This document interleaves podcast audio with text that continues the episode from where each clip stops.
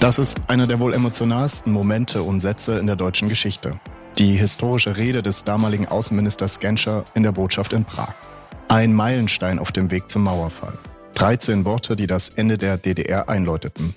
Sie gingen unter im Jubel von mehreren tausenden Menschen, die auf ihre Ausreise nach Westdeutschland warteten. Jubel, Emotionen, Hoffnung.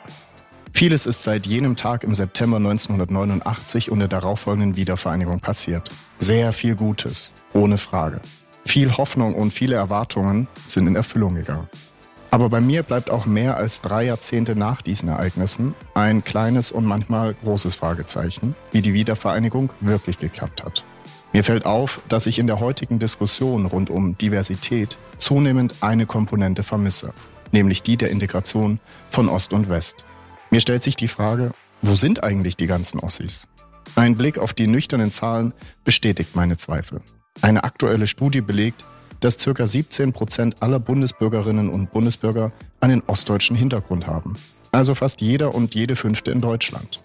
Aber nur 3,5 Prozent der Top-Elite in Deutschland, also den Top-Positionen in Politik, Wirtschaft, Wissenschaft, Kultur und Gesellschaft, kommt aus Ostdeutschland. Woran liegt das? Vor allem aber, was macht das mit unserer Gesellschaft? Wie wirkt sich das auf unser Zusammenleben aus? In das Vertrauen in unsere Politik und Institutionen wenn ein bedeutender Teil nicht entsprechend repräsentiert ist. Und genau darum geht es in diesem Podcast.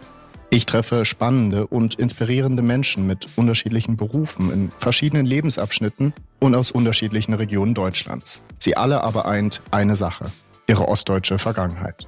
Ich möchte diese Menschen kennenlernen, ihre Geschichten hören. Alle sind viel mehr als ihre ostdeutschen Wurzeln. Aber ich möchte mit ihnen darüber sprechen, wie sie ihre Herkunft sozialisiert hat ob sie diese als Chance oder als Hindernis empfunden haben.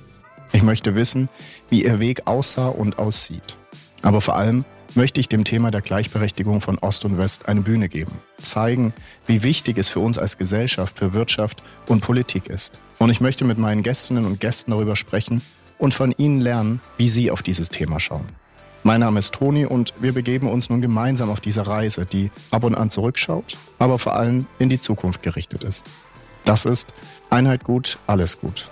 Ein Podcast über Menschen, den Osten und den zugegeben noch etwas längeren Weg zur Gleichberechtigung zwischen Ost und West.